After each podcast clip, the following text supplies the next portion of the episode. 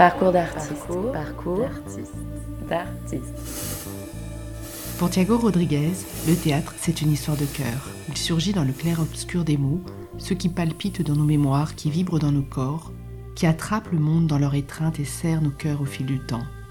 L'artiste portugais, tout à la fois auteur, metteur en scène et directeur du Théâtre national Dona Maria II de Lisbonne, puis bientôt du Festival d'Avignon, crée des spectacles entre politique et poétique qui déploient la puissance de la langue avec délicatesse pour en faire jaillir l'émotion vive. Sans doute parce qu'il aime la littérature et les acteurs qu'il guide avec sensibilité et précision. Il nous raconte son parcours d'artiste.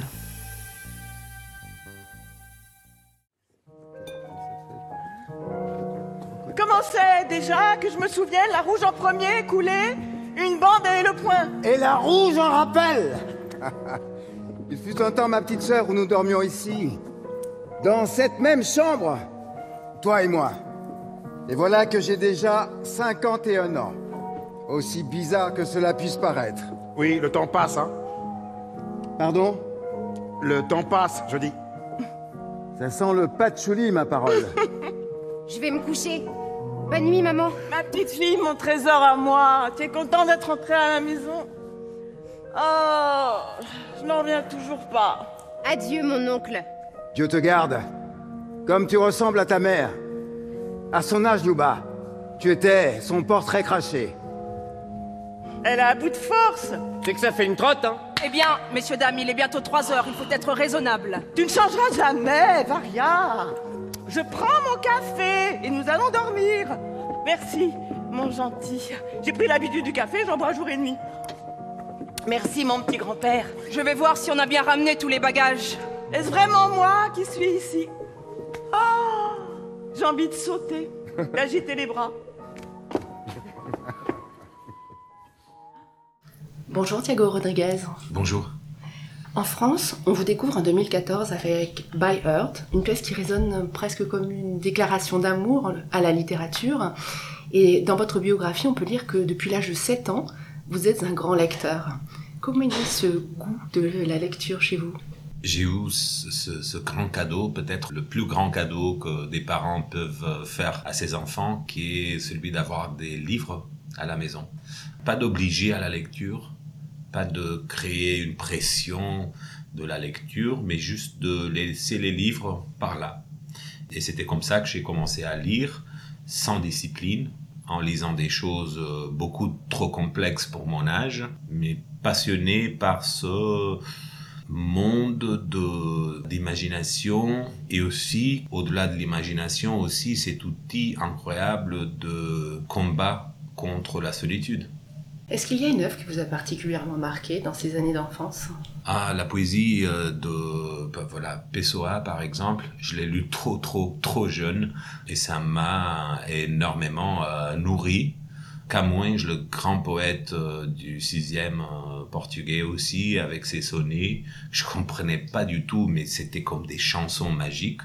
J'étais très touché par la poésie, par cette, ce, ce côté déjà de capsule du monde euh, qui rassemble à des chansons, les poèmes, avec ses formes, ses rimes, surtout euh, la musicalité. Je pense que c'était une belle porte d'entrée dans le monde des livres pour un enfant. Et vous êtes né en 77, euh, c'est-à-dire trois ans après la révolution des œillets qui a mis fin à la dictature euh, salazariste qui dominait au Portugal depuis 1933. Votre père était journaliste, votre mère médecin. Ils étaient engagés, eux, euh, contre ce régime-là. Comment ce bouleversement qui a- s'est traduit par l'avènement de la démocratie a-t-il résonné dans votre enfance? Puisqu'on imagine que tout votre entourage a été marqué par cette expérience de la dictature. Mon rapport à la démocratie est celui de la fête. Le 25 avril, c'était toujours, c'est encore une grande fête. Par la joie de la liberté et de, se rassembler pour faire cette fête de ce moment, j'ai rentré dans une espèce de conscience euh, à une fois politique sur le présent, mais aussi une connaissance historique de ce qui était la dictature, de ce qui m'était raconté. En rétrospective, je pense que c'était très important que mon premier contact avec euh, ceux qui, qui, qui étaient la dictature que j'ai jamais vécue et à travers la fête. et pas nécessairement à travers l'éducation institutionnelle formelle à l'école, des horreurs de la censure, de la dictature, de, de la manque de liberté. Tout, tout ça, je l'ai découvert après avoir découvert que le 25 avril, on fête toujours. Pourquoi on fête? Ah, on fête parce qu'il y a eu ça.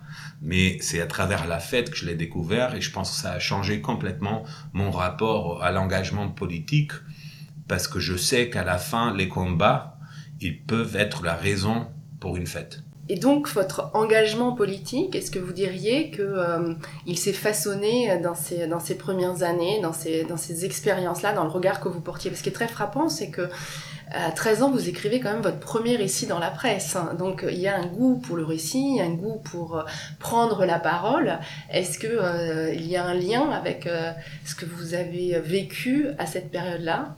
Euh, la première histoire que j'ai écrite, qui était publiée euh, à l'âge de 13 ans dans un supplément littéraire euh, pour des jeunes dans un grand journal de référence portugais, Diário de Notícias, c'est le plus ancien journal encore en activité au Portugal. Et à cette époque-là, c'était une histoire sur le sujet du racisme qui voilà qui me touchait parce que j'ai grandi en banlieue de Lisbonne, entouré d'une grande diversité ethnique, mais aussi avec les enjeux euh, voilà de, de la réaction euh, raciste parfois d'une société encore imprégnée de beaucoup de la pensée euh, dictatoriale et, et, euh, ancienne. Euh, et, moi, j'ai grandi là, dans une atmosphère de énorme mélange, ouverture, mais aussi avec le, le rapport de vivre dans une ville sur laquelle il y avait une réputation euh, euh, issu de voilà d'un regard raciste, d'une ville de, crimes, d'insécurité, de etc. Parce que c'était pas une ville aussi blanche que plusieurs autres au Portugal. Pour, moi, à cette époque, j'ai écrit euh, j'ai écrit voilà un petit texte. Euh, mais le fait que c'était le premier texte que j'ai écrit qui était publié a, eu un effet énorme sur moi parce qu'on sait bien que la façon dont les gens nous aperçoivent nous, nous construit ça crée une identité que tu acceptes ou tu refuses, mais ça fait partie de toi. Et alors, moi, à 13 ans, j'étais un, gamin qui, était publié dans un grand journal en, en, parlant de racisme, avec les outils de la fiction. Et là, je pense ça, je l'ai gardé jusqu'à aujourd'hui comme un acte fondateur. Dans votre chemin, vous avez choisi euh, plutôt le, finalement le chemin de la scène, puisque vous auriez pu continuer sur la voie de la littérature, vous auriez pu continuer sur la voie du journalisme, et non, vous décidez d'être comédien. Qu'est-ce qui vous attirait sur, euh, le plateau? C'est pas tellement le plateau, c'est le rencontre. Moi, moi j'ai commencé à, à faire du théâtre au lycée, amateur, pour être avec les gens qui faisaient du théâtre au lycée parce qu'ils étaient fascinants, un peu étranges, mais des gens comme ça, mystérieuses. Pourquoi elles se rencontrent tous les samedis à l'école, alors que le samedi, on n'est pas obligé de venir à l'école? Euh, et alors, j'ai auditionné pour ce groupe de théâtre dirigé par un professeur de sociologie euh, mozambicain, euh, Georges Pité, qui, était une espèce de premier maître, euh, surtout humain, mais aussi artistique et qui a créé voilà en moi le, le, le, le, rapport le plus profond au théâtre à cette époque. Alors que je voyais de temps en temps du théâtre mais c'était pas une passion quoi. C'était pas comme la lecture ou l'écriture. En, ayant un père journaliste et une mère médecin pour moi le, le monde se divisait encore aujourd'hui un peu entre des gens qui font vraiment des choses comme soigner, construire une table, euh, construire un bâtiment, euh, voilà. Et des gens qui racontent ça, qui racontent ce qu'ils font les autres. Et, euh, et moi, je savais très tôt que je, je, serais un de ceux qui ne font pas vraiment euh, grand-chose, mais qui participent au monde avec les mots, en parlant d'eux. Moi, je savais que j'allais travailler comme ça. Euh, je savais pas comment, précisément, et en faisant du théâtre, j'ai compris que je, je, pourrais le faire euh, d'une façon plus accompagnée, avec le rencontre j'ai commencé à faire du théâtre et je pense que je le fais encore pour participer au monde avec des mots, bien sûr, mais aussi pour, euh, pour ne pas être seul. Vous êtes euh, entré au Conservatoire de Lisbonne, vous êtes donc professionnalisé avec l'idée d'en faire votre, votre métier. Qu'est-ce que vous avez appris euh, dans cette institution? Ça serait injuste de, de dire ce que j'ai envie de, envie de dire parce que ça serait une blague, pas grand-chose. Mais j'ai appris énormément sur euh, le fait que je peux pas accepter une vision uniforme et étroite de ce qui est ou devait être le théâtre. Alors j'ai appris immédiatement par le refus de beaucoup de choses qui m'étaient présentées que je ne serais pas un artiste ou un acteur de la perfection technique, obéissante aux règles, et qu'alors je devrais prendre un autre chemin, de, de rencontrer mes qualités dans un, voilà, un autre théâtre, dans la recherche, dans l'expérimentation, dans le, en fait quelque chose qui me poursuit encore aujourd'hui. Je voudrais pas être à l'auteur des attentes. Les attentes, elles sont à moi. Et, et alors à l'école, immédiatement, il y avait une attente de remplir euh, ce qui était une idée de ce qui doit être un acteur. Et moi, j'étais avide d'apprendre, mais pas nécessairement de remplir les attentes des autres.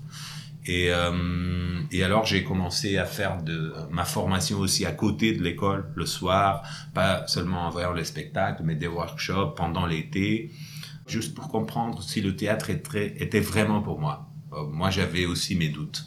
Et c'était cet été de 97 que euh, les Flamands de TG Stan étaient à Lisbonne pour la première fois pour présenter cinq spectacles et en plus faire un workshop de trois semaines avec des acteurs portugais.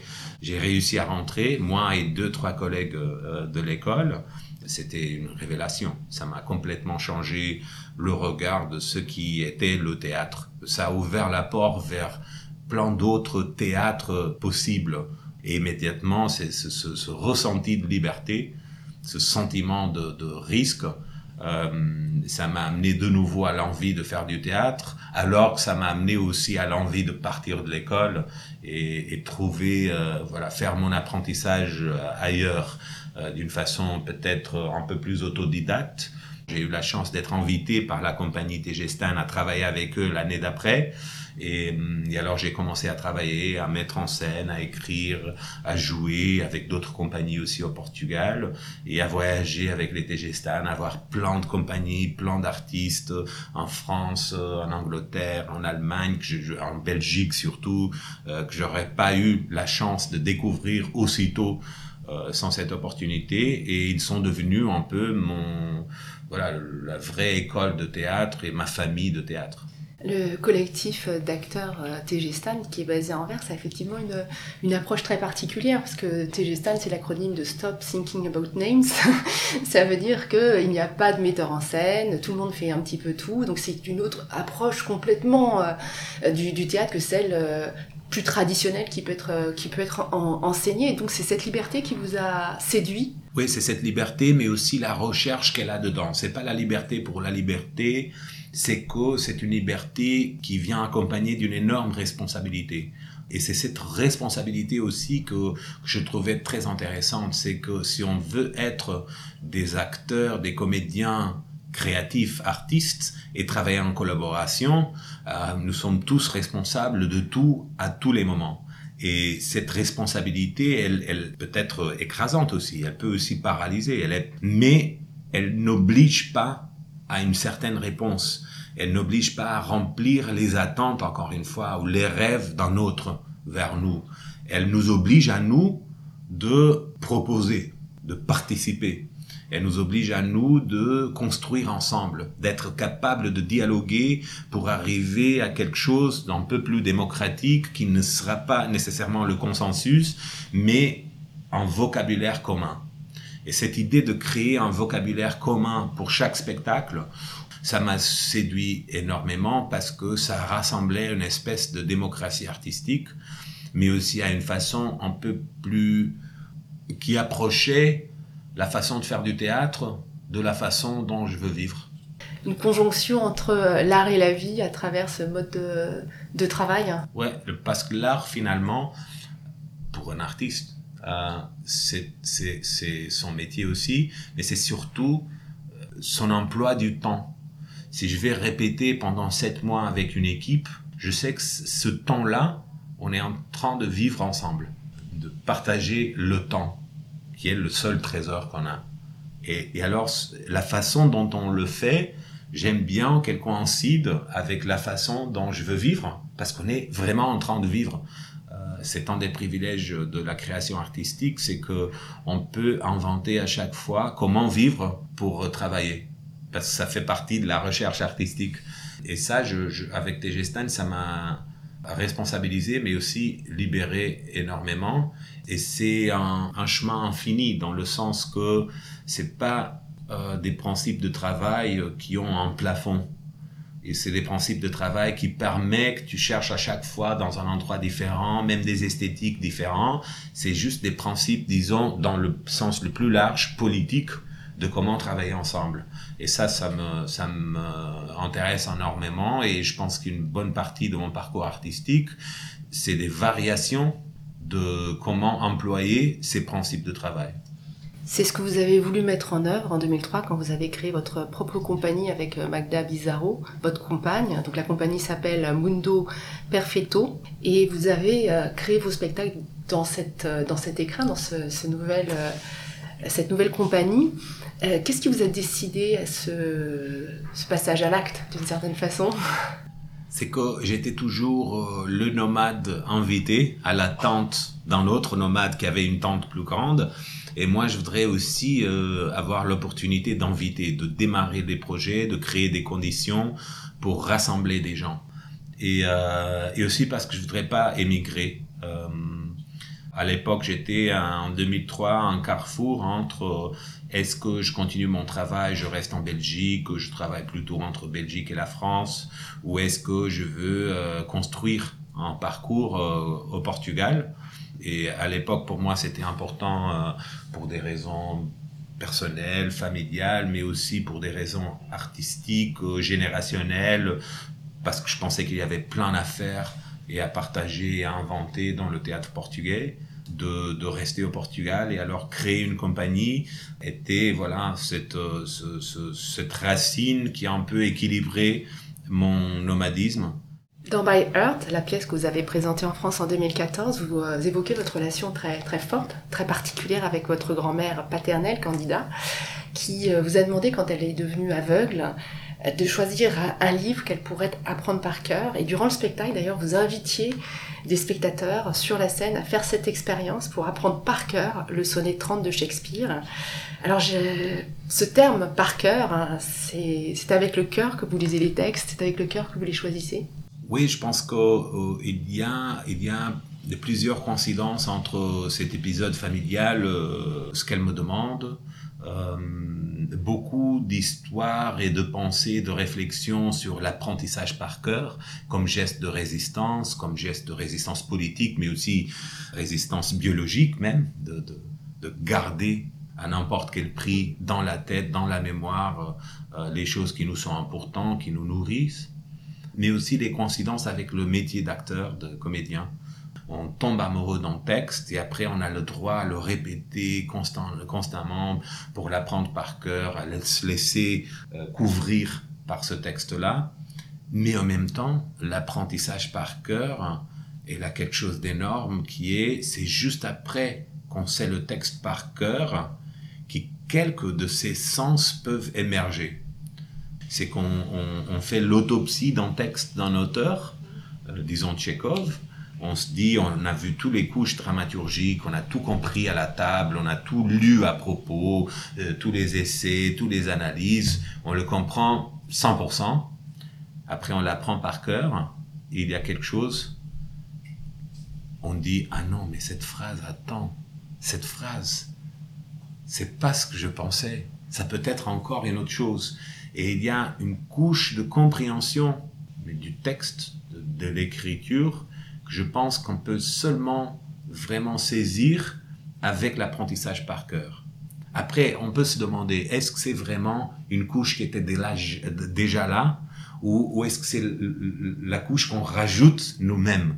Peut-être c'est ça. Peut-être on, on, est traversé par le texte, on laisse quelques poussières de nous-mêmes dans ce texte qui nous a traversé et, alors c'est plus le même texte, on pourra plus l'écouter pareil qu'avant parce que maintenant c'est approprié. Voilà, c'est George Steiner, mais aussi Ben Johnson et, et plein d'autres qui parlent de manger le texte. On le mange, il devient complètement Et ça veut dire que euh, quand je dis, quand je fais comparoir les images passées au tribunal muet des songes recueillis, je soupire au défaut des défuntes pensées, pleurant de nouveau pleurs les, les jours trop, trop tôt cueillis, c'est plus Shakespeare qui l'a écrit, c'est, c'est à moi, et moi je décide à qui appartient l'original.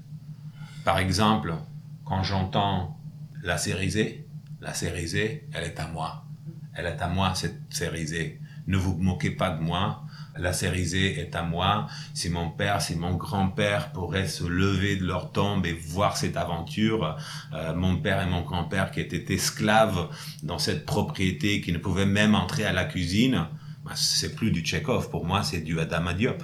Avec un peu de soutien de Tchekhov. Mais c'est Adama Diop qui l'a écrit pour moi. L'originel, c'est Adama Diop. Et après, Tchekhov l'a traduit en russe.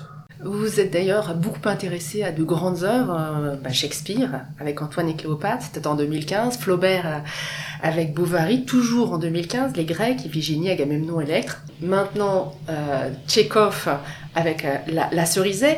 C'est chez ces grands auteurs que vous trouvez la matière de votre théâtre, cette matière que vous allez fondre avec la poussière de vous-même.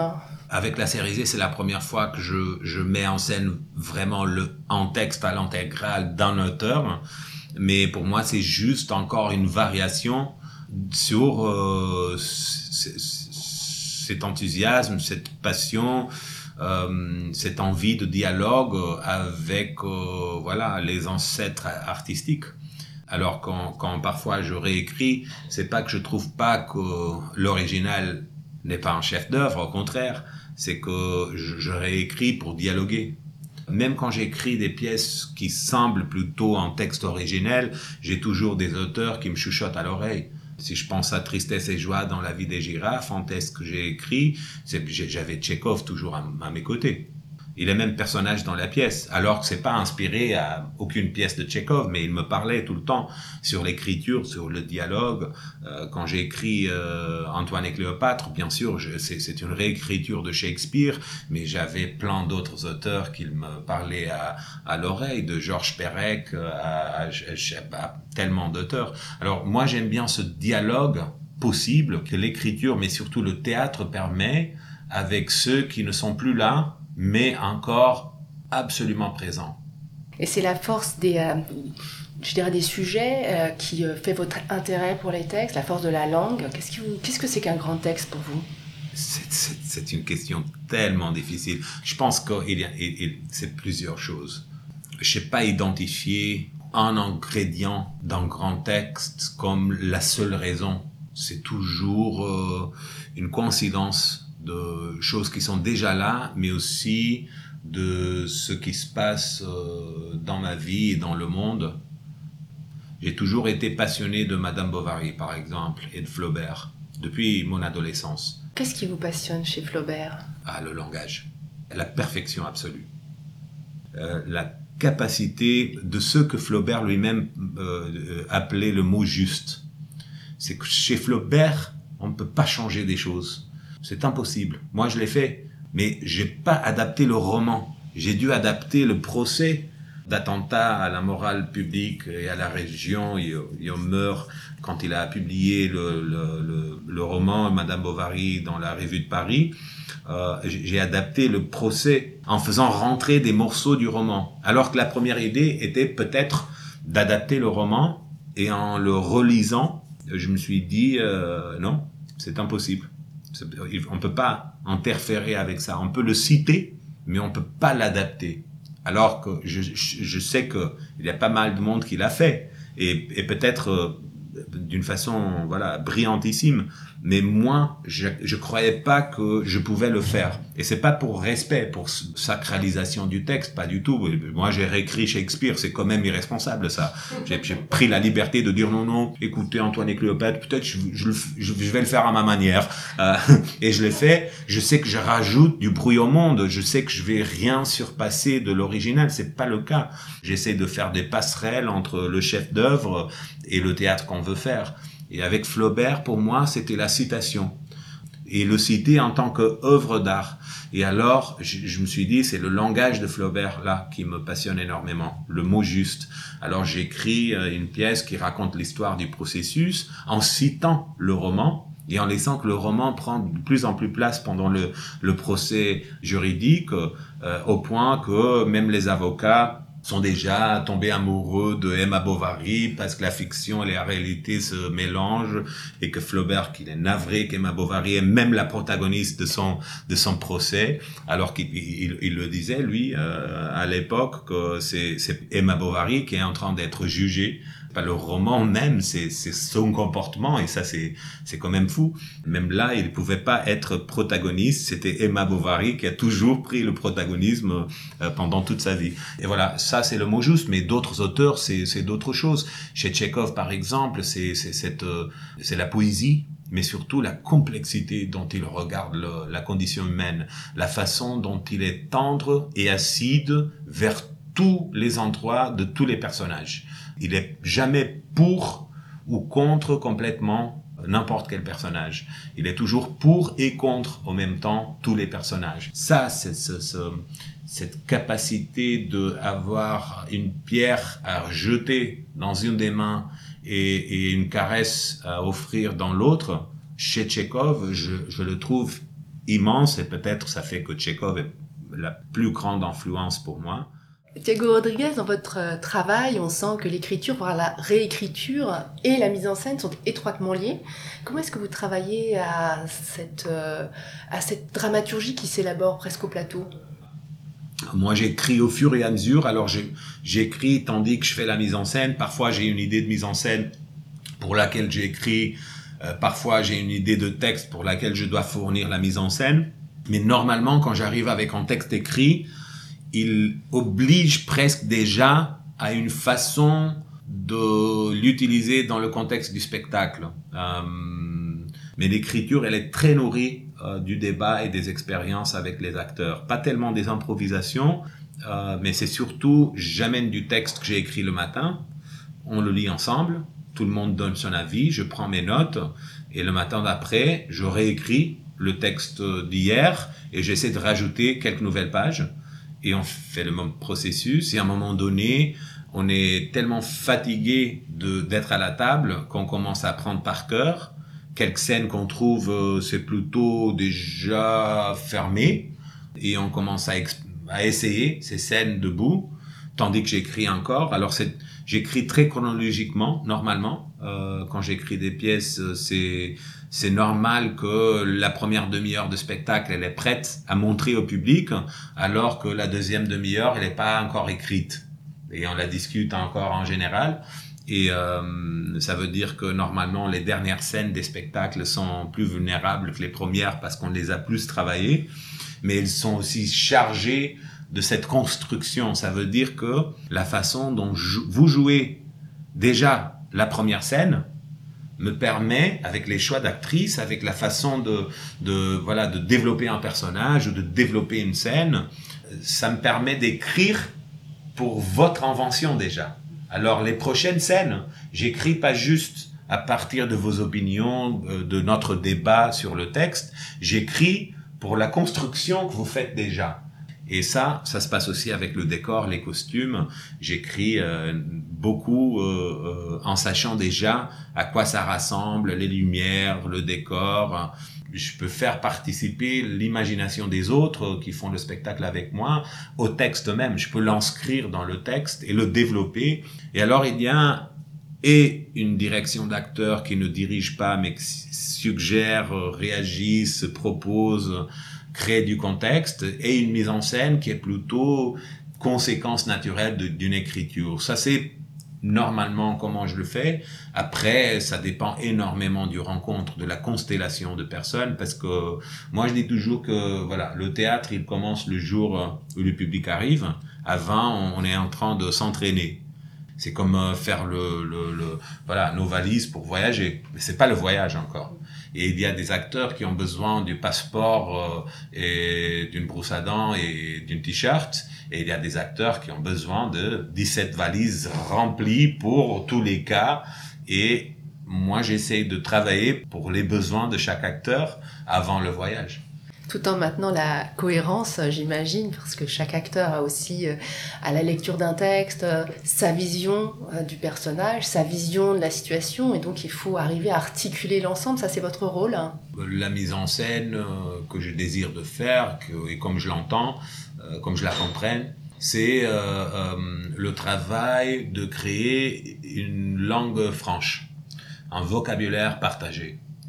ça veut dire une négociation bien sûr, euh, entre les envies euh, individuelles, les rêves individuels de chacun. C'est jamais d'avoir une image du spectacle qu'après je, discipline des acteurs et d'autres artistes à remplir. J'ai jamais d'image du spectacle, j'ai aucune imagination euh, de ce qui sera le spectacle à la fin. J'ai une image de ce qu'on va faire aujourd'hui et peut-être demain, de la recherche. Mais le spectacle, je crois toujours, et je l'accepte comme ça, le spectacle aura l'air euh, d'un portrait honnête, plutôt sincère, de notre rencontre et de notre recherche ensemble.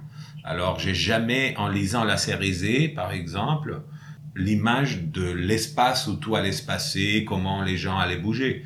Je savais ce qu'on allait faire le premier jour de répète. Et à partir du premier jour, les besoins, les nécessités, les complexités, les envies commencent à se placer. Et là, c'est question d'essayer de les négocier pour qu'elles deviennent collectifs. Parler de la recherche, euh, la recherche c'est aussi une expérience que vous avez menée, euh, notamment à l'occasion de Occupation Bastille, c'était au, printemps 2016. Euh, Jean-Marie Ordet, directeur du Théâtre de la Bastille, qui a accompagné vos premiers pas en France, on peut lui dire un grand merci, parce que c'est aussi grâce à lui qu'on vous a rencontré. Vous avez invité à occuper les lieux, son théâtre, pendant deux mois et demi, et là vous aviez vous-même ensuite invité des personnes à participer à la création de deux performances. Qu'est-ce que vous gardez de cette expérience, euh, notamment d'un point de vue de l'acte de création et du rapport au public aussi? C'était, c'était une expérience énorme pendant 68 jours de création, d'expérimentation, de rencontres, de débats. On n'était pas tous les jours mais la plupart du temps, à peu près 100 personnes, 80 euh, personnes, entre les artistes invités, les 70 spectateurs de la Bastille qui participaient au projet et l'équipe du théâtre de la Bastille, c'était quand même une échelle euh, importante pour un projet quotidien. C'était, euh, voilà, surtout un espace de recherche très libre. ça répondait à une envie de confronter ou euh, pas tellement échapper, mais euh, créer une alternative à cette vertige de consommation culturelle qui parfois euh, prend les lieux culturels de une nouveauté chaque week-end, de des artistes qui arrivent, qui arrivent le mercredi, montent le jeudi, jouent le vendredi, le samedi et parlent le dimanche et soudain, il n'y a pas eu le temps pour s'inscrire dans l'histoire de la ville, pour laisser que la ville s'inscrit en eux, pour vraiment vivre, même avec les équipes des théâtres, des histoires. Alors, c'était une envie de vivre une histoire, de vivre des rapports inhabituels avec euh, l'espace de, travail et de, rapport entre le théâtre et la rue aussi inhabituel.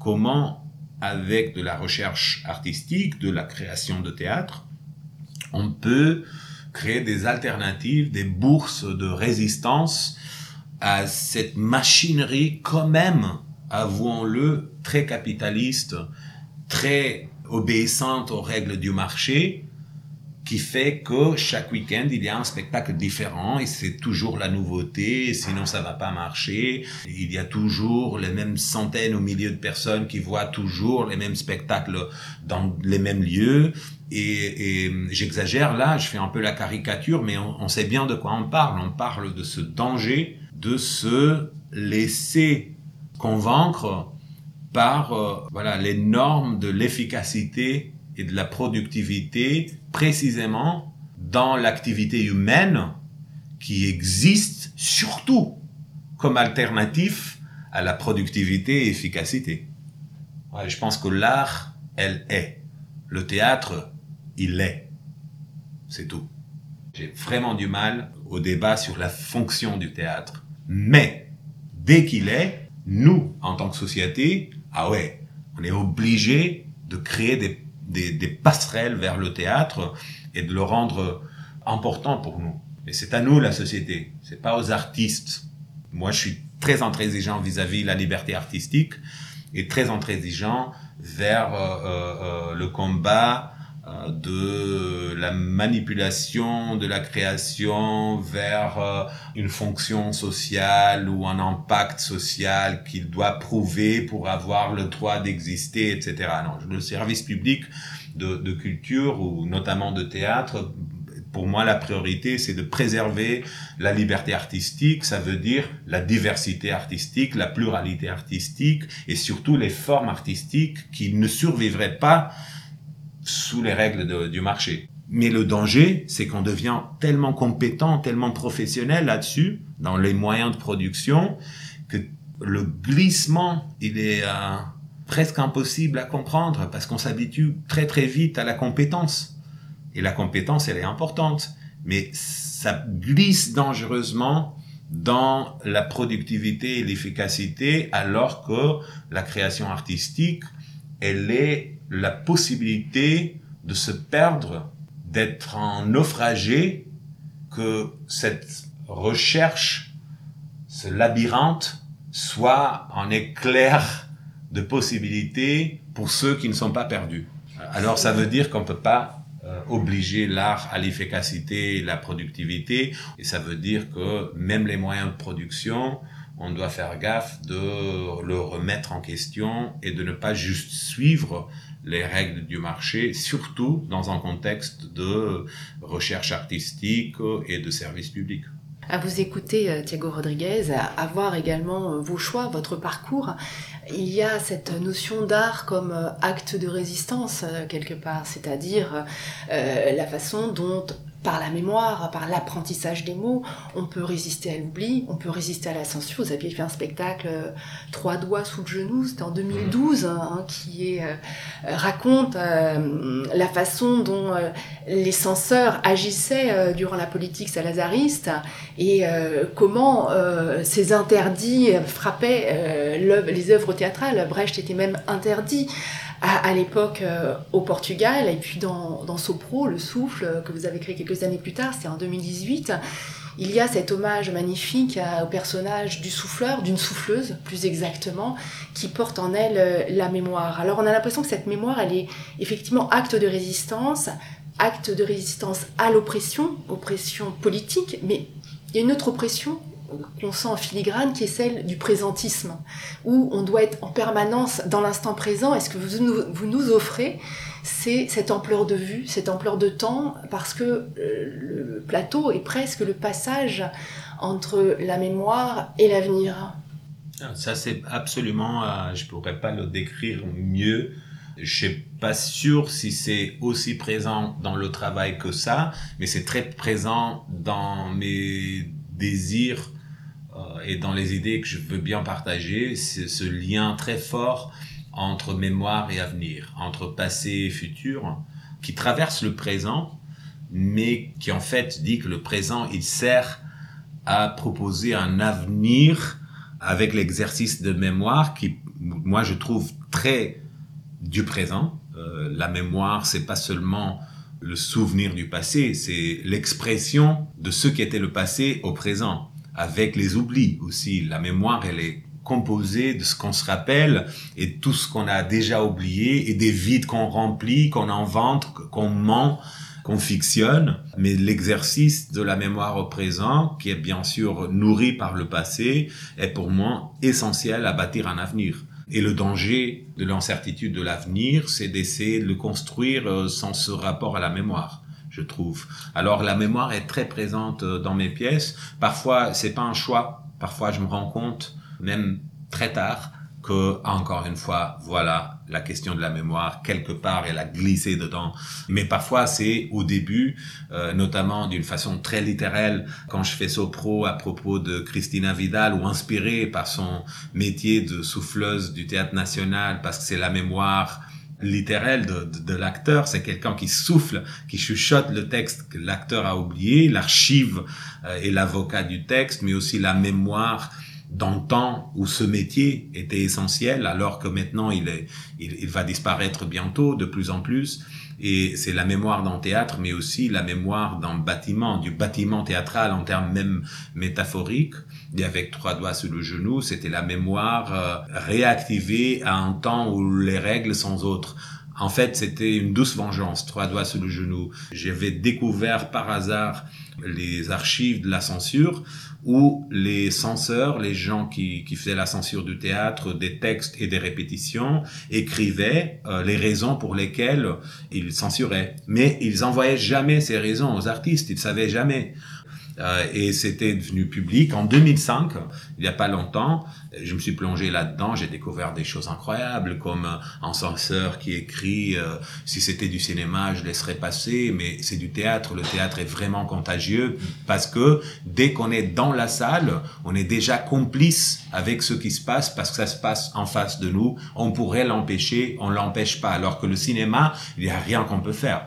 Si on n'entend pas on est complice, alors le théâtre est plus dangereux parce qu'il est euh, contagieux. C'est un grand éloge du théâtre. C'est toujours chez nos ennemis qu'on trouve les meilleurs éloges. Et là, je me suis dit, ah, je vais faire une pièce où on utilise pas seulement des morceaux de pièces censurées, mais surtout des morceaux de ces textes écrits par des censeurs.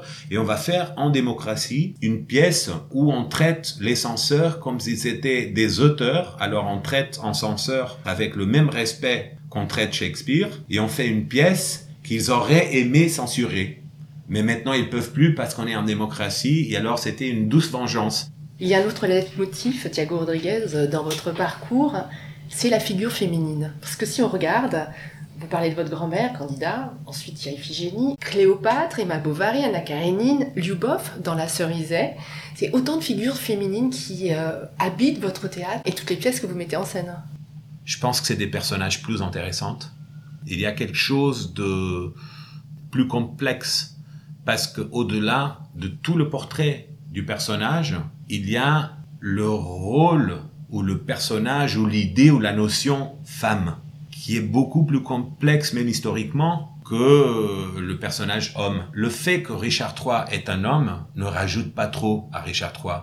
C'est le fait qu'il est une image de mal, le fait qu'il est conscient de sa méchanceté, le fait qu'il prend plaisir de sa méchanceté, euh, sa vanité de son machiavélisme, euh, tout ça. Mais le fait qu'il est un homme, bah, ça raconte pas trop à propos de lui, ça rajoute pas une couche de complexité. Antigone, ah ouais, le fait qu'elle ait une fille, même le nom Antigone qui, qui, qui parle de le refus d'avoir des enfants, là c'est en couche une couche énormément importante pour comprendre qu'est-ce qui est Antigone alors qu'elle est déjà suffisamment complexe dans son euh, indignation, son, son égoïsme aussi, son, fanatisme, son intransigeance, son courage. Mais en plus de tout ça, le fait qu'elle est une femme, ça rajoute encore une lecture. Et, et après, voilà, peut-être c'est mon éducation, peut-être c'est mes, mes références, peut-être c'est les gens qui m'entourent, euh, mais l'idée des histoires avec une femme au centre, je les trouve toujours plus fascinantes que les histoires qui n'ont pas une femme au centre. Parce qu'il y a plus de complexité, plus d'altérité avec laquelle vous pouvez dialoguer? Et parce qu'historiquement, c'est un lieu de euh, lutte aussi. Alors si on parle de cette idée aussi de mémoire, c'est une autre mémoire c'est de la femme, femme d'une façon familiale, mais dans la société, si on parle de héritage, c'est quand même très différent. Euh, mais si on parle aussi de la place sociale, il y a toujours une complexité, il y a toujours des problèmes à discuter, il y a beaucoup plus de mutations que dans la place de l'homme, qui est un peu ennuyante. de pouvoir depuis, voilà, euh, toujours. Quand on lit la série Z, on doit se demander, mais qu'est-ce que ça veut dire d'être euh, la propriétaire alors qu'elle n'est pas la propriétaire, Lubov. Tout le monde dit, elle arrive chez elle. Non, non, la maison appartient à son frère aîné. Elle n'est pas la propriétaire de la maison. Et quand tout le monde le rapproche à Lubov, elle, elle est indolente, elle trouve pas une solution pour payer les dettes. Mais non, écoute, mais la, la maison, elle appartient historiquement, 1904 Russie, la maison, c'est la propriété de Gaïev, son frère aîné.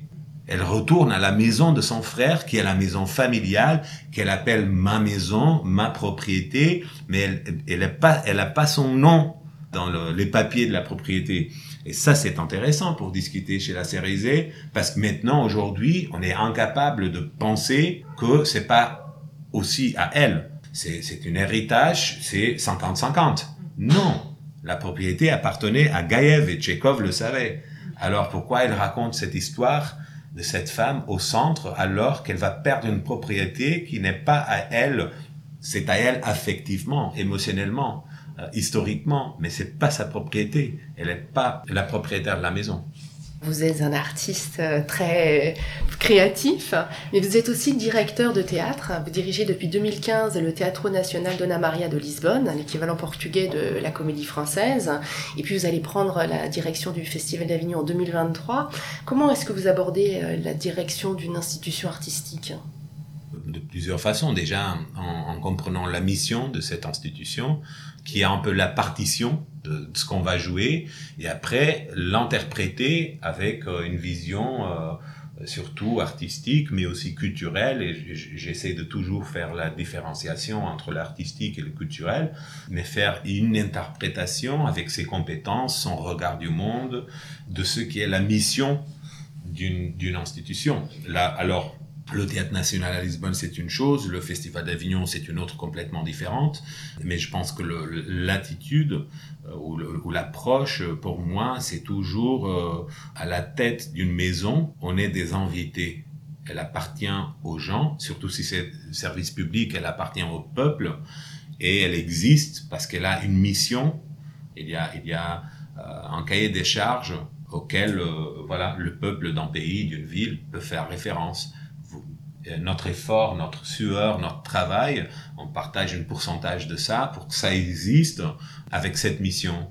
Après, être nommé à la tête euh, du Festival d'Avignon, ou comme j'étais il y a six ans au Théâtre National à Lisbonne, c'est avoir la mission de comprendre et après interpréter et mettre en place une proposition de cette interprétation de cette mission. Qu'est-ce qui vous attire euh, au Festival d'Avignon? C'est une euh, manifestation où vous avez été invité pour la première fois en 2015, euh, plusieurs fois. Qu'est-ce qui vous passionne au fond dans ce festival? Je pourrais parler pendant trop longtemps à propos du Festival d'Avignon et de mon rapport au festival, mais je dois dire que la première chose, c'était le rapport au public. Un public passionné et passionnant, qui respire théâtre 24 heures pour jour, on parle que de théâtre, de la dernière pièce, de la prochaine, euh, qu'est-ce qui s'est passé, qu'est-ce que tu en penses. Et ça, pour un artiste de théâtre, de ressentir qu'on est dans une ville à un moment donné de l'année où le théâtre est au centre de la vie des gens, c'est quand même récupérer, réconcilier euh, sa confiance euh, au théâtre et, et à l'avenir. Après le, théâtre, le Festival d'Avignon, euh, le théâtre, les arts vivants, toutes les expressions esthétiques qui sont proposées ici et son histoire nous propose quelques ingrédients qui me touchent énormément, notamment ce rapport entre euh, l'exigence artistique, des formes exigeantes et une idée de théâtre populaire ou une utopie de euh, démocratisation culturelle. Et le fait que ces deux choses-là coexistent et sont proposées dans un même festival euh, au centre de l'ADN de ce festival, je trouve absolument euh, euh, fondamental.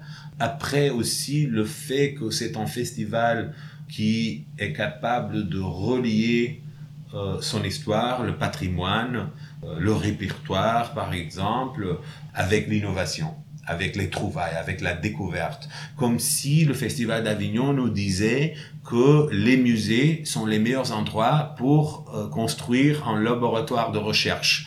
Et ça, je partage cette vision-là. Je pense que c'est vraiment au centre des lieux de mémoire qu'on peut inventer l'avenir. On l'a discuté déjà à propos des pièces et de la pensée derrière les pièces, mais je pense que c'est une pensée aussi pour le rapport euh, entre l'art, la culture et les gens. Euh, c'est aux endroits de la mémoire qu'on peut bâtir, qu'on peut créer l'inattendu. Euh, et ça, je trouve qui est euh, très fort dans l'identité euh, du Festival d'Avignon. Et alors, ça, fait que c'est un festival où on découvre le patrimoine de l'avenir, ce qui va devenir dans 10, 20, 30 ans patrimoine et tradition. Mais on se rencontre aussi avec ce qui est essentiel, fondamental, déjà référence aujourd'hui, et aussi le produit d'un parcours de, dans ce cas-là, de 75 ans qui, qui, continue à enrichir le présent et à nous permettre de rêver à un, à un avenir. On sera ravis de rêver cet avenir avec vous. Merci beaucoup, Thiago Rodriguez.